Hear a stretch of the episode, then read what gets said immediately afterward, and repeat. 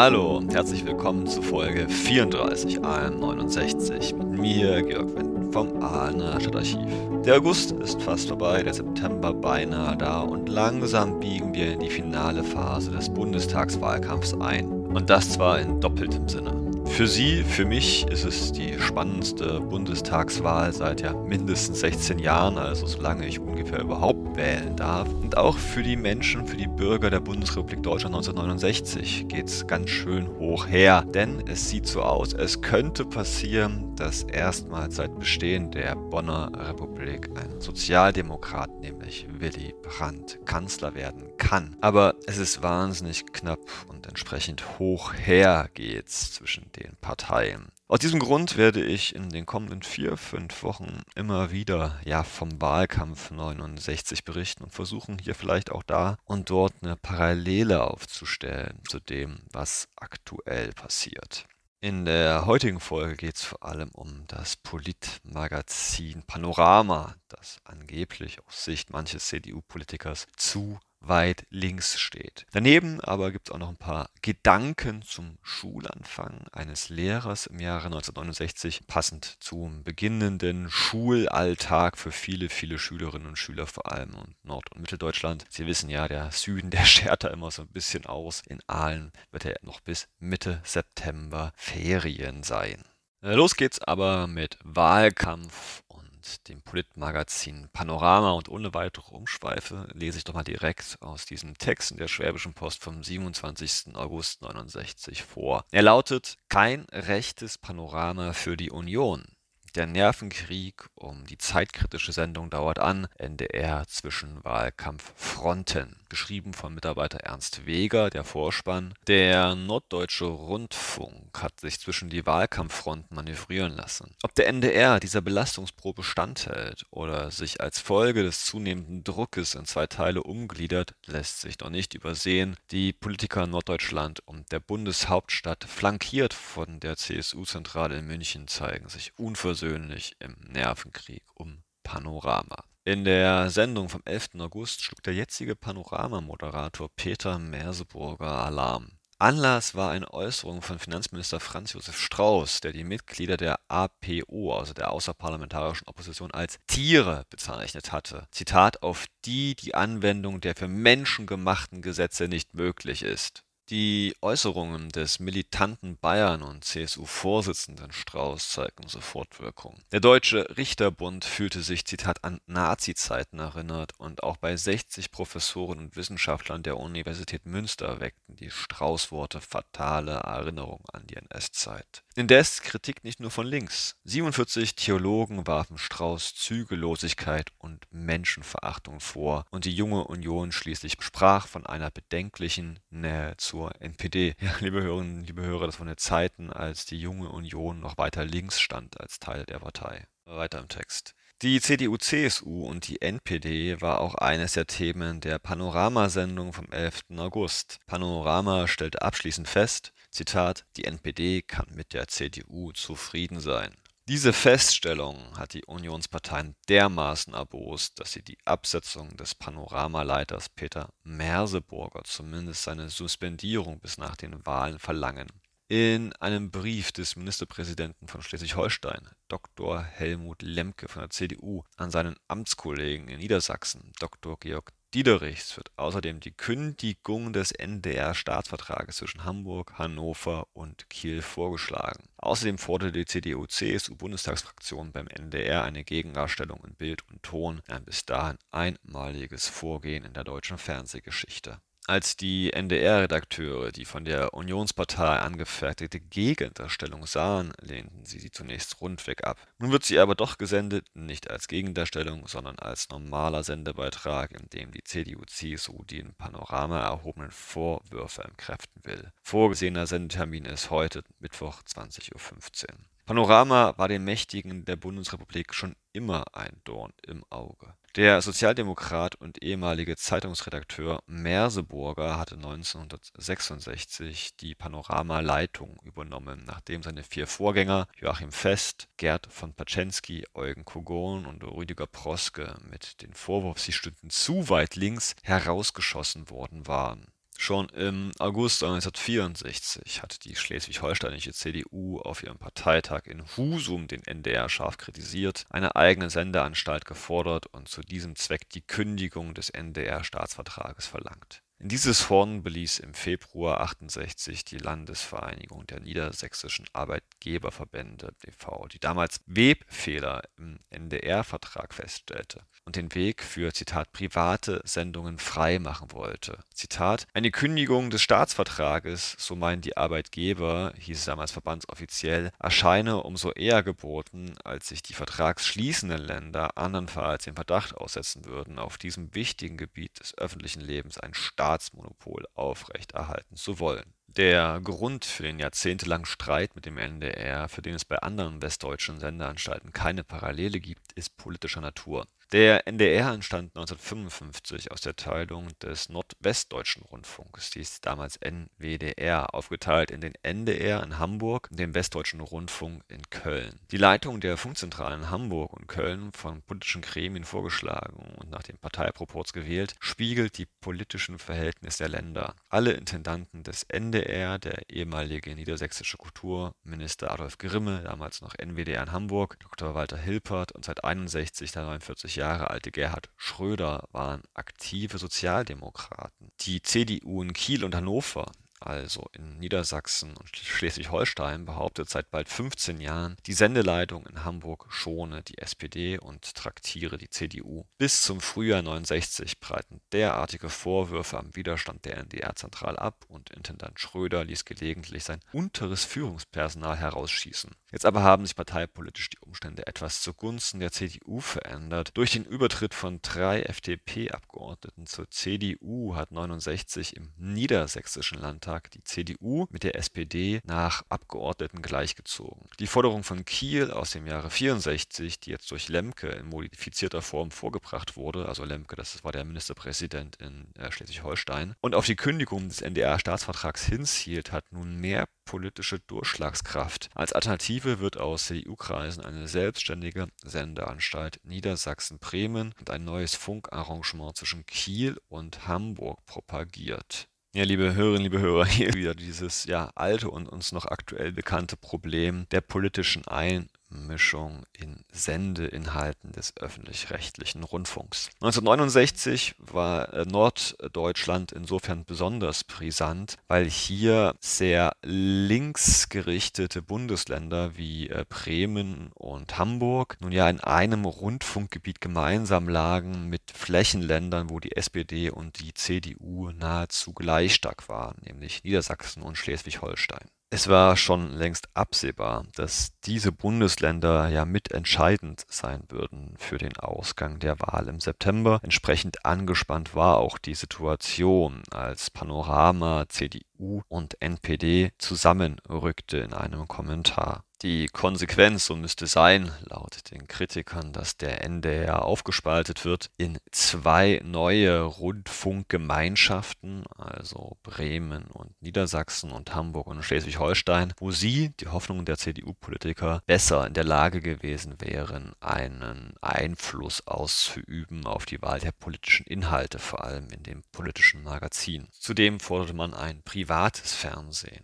das dann kritisch gegenüber auch linken Politikern agieren könnte, also ähnlich wie es damals die Bild-Zeitung auf dem Zeitungsmarkt getan hat. Ob diese Kritik der CDU ihr wirklich im Wahlkampf geholfen hat, mag bezweifelt werden, da sich fast die komplette Zeitungslandschaft auf Seite des NDR stellte und die Kollegen quasi stützte. Immerhin, Sie haben ja den Artikel gerade gehört aus der Schwäbischen Post, der mehr als freundlich gegenüber den Kollegen in Hamburg war.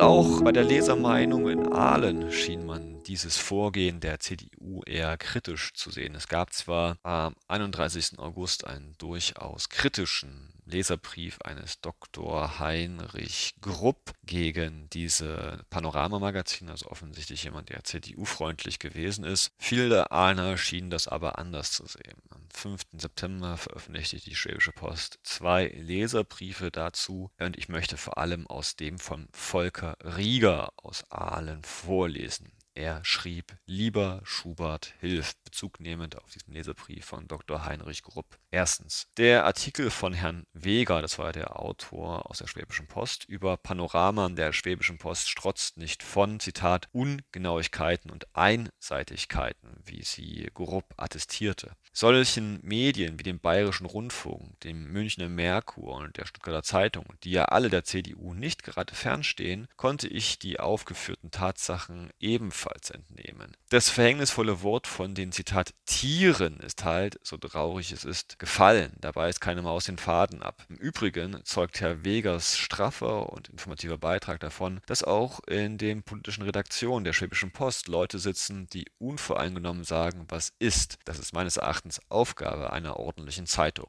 Zweitens. Viele Panoramasendungen findet Herr Dr. Krupp einseitig, tendenziös, parteipolitisch gefärbt. Vermutlich sind das alle die, die ihm und seiner Partei nicht passen. Aber ein kritischer Journalist muss eben auch Sachen sagen können, die der CDU nicht passen. Toleranz ist die Aufgabe eines ordentlichen Demokraten. Drittens. Zum Schluss seiner Zuschrift lässt Herr Dr. Krupp die Katze aus dem Sack. Die Monopolstellung der Rundfunkanstalten solle notfalls durch private Anstalten gebrochen werden. Dann kommen wir zu solch objektiver Information wie in der Presse des Herrn Springer, denn der ist ja ganz wild darauf, uns auch über Fernsehen objektiv zu informieren. Panorama gäbe es dann sicher nicht mehr, dafür noch mehr Bonanza, Reklame und lange Interviews mit den Herren jener Partei, die das Privatfernsehen ermöglicht haben. Viertens. Wir in Aalen sollten uns bei dieser Gelegenheit an unseren Heros Christian Friedrich Daniel Schubert erinnern. Er hat in seiner Augsburger Chronik gezeigt, was die Aufgabe eines ordentlichen Journalisten ist, Kritik. Andererseits mahnt sein Einsitzen auf dem Asperg solle es nicht wertlos für uns sein, dass wir dafür sorgen müssen, dass Kritik vor Journalisten und uns allen geäußert werden kann, auch dann, wenn sie Veränderung bewirkt, an der Möglichkeit für Journalisten und für uns kritisch zu sein, ohne um den Schreibtisch oder die Beförderung bangen zu müssen. Erweist sich, wie viel von unserer Demokratie wirklich demokratisch ist, wie viel wir seit Schubert dazu gelernt haben. In diesem Sinne bewahre uns Gott, Christian Friedrich Daniel Schubert und das Bundesverfassungsgericht vor einem privaten Fernsehen der Geldleute und damit zunächst im Fernsehen, dem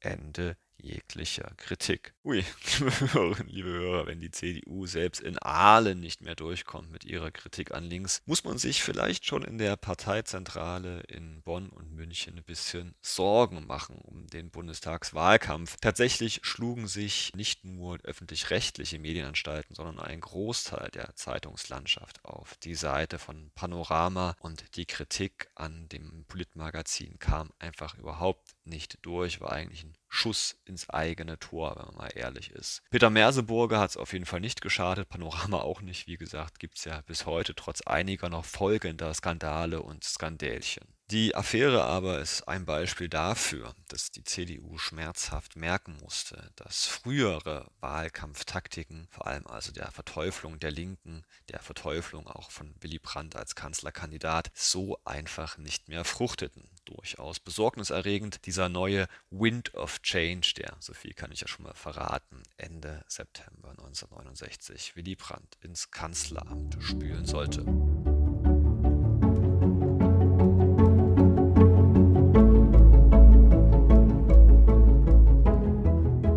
Den folgenden Wochen, wie gesagt, gehen wir hier und da immer mal wieder auf diesen Wahlkampf ein und die Kapriolen, die davon auch in Aalen ankommen. Jetzt aber geht es erstmal weiter mit dem Thema Schulanfang. Am 29. August, also so ziemlich genau eine Woche vor dem offiziellen Schulstart, druckte die Schwäbische Post ein mehrseitiges Spezial, was sich vor allem an die Schulanfänger richtete, also an die Erstklässler. Ein Oberschulrat namens Franz Schmid durfte dabei seine Zitat Gedanken zum Schulanfang an die Eltern des Schulneulings richten, aus dem ich jetzt ganz gern mal ein bisschen zitieren möchte.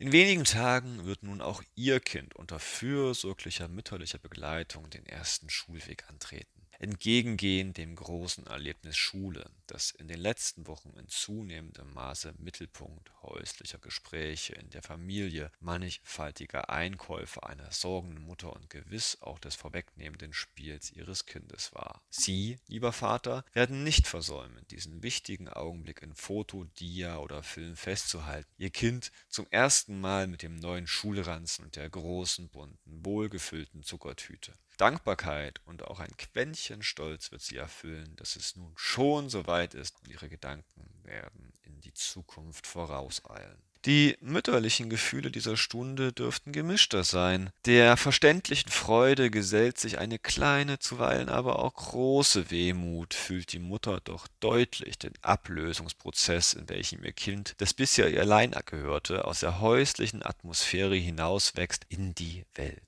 Sie werden, liebe Mutter, gewiss nicht gleich vom Verlieren sprechen. Sie wissen ja, wie sehr Ihr Kind Sie jetzt und in Zukunft noch braucht. Und Sie wissen auch, dass Schule und Lehrer es als ihre Aufgabe und Berufung ansehen, mit Sorge und mit Verantwortung dafür zu tragen, aus Ihrem Kind einen lebenstüchtigen Menschen zu machen, seine Anlagen zu entfalten und ihm zu helfen, den von Gott in ihm gelegten perfekten Lebensplan zu verwirklichen. Ihr Kind ist nun Glied einer größeren Gemeinschaft geworden, der Schulklasse. Es wird aus dem Mittelpunkt, den es besonders als Einzelkind in der Familie bildete, verdrängt, wird eines von vielen, nicht immer geht es dabei ohne Krisen ab. Helfen Sie ihm, in jenes mitmenschliche Verhalten hineinzuwachsen, bei dem Einordnung und Rücksichtnahme, Verträglichkeit und Höflichkeit mit rechter Selbstbehauptung und gesunden Ehrgeiz ins Gleichgewicht zu bringen sind. Fehlleistungen im sozialen Verhalten des Kindes können seine Einstellung zur Umwelt, zu den Mitmenschen und später zur Gesellschaft und zum Staate fürs ganze Leben tragisch beeinflussen. Aber nehmen Sie nicht alles wörtlich, was es Ihnen demnächst über die bösen Buben und die frechen Mädchen, über Mitschüler und Lehrer erzählen wird. Wählen Sie auch hier den Mittelweg zwischen verweichlichendem in Schutz nehmen, verständnislosen Zurückstoßen. Sprechen Sie notfalls mit dem Lehrer, aber üben Sie bitte nie vor dem Kinde Kritik an Lehrer und Schule. Eine bekannte Pädagogin mahnt, nichts ist schädlicher für den Charakter des Schulkindes, als wenn es veranlasst wird, Partei zu ergreifen für oder gegen Eltern oder Lehrer. Und nun, liebe Mutter, lieber Vater, wünsche ich Ihnen und Ihrem Kind dieser erste Schultag, den die Schule mit Lied und Spiel sicher schön gestalten wird. Möge Ihrem Kind ein froher Anfang und der Beginn einer erfolgreichen Schulzeit sein.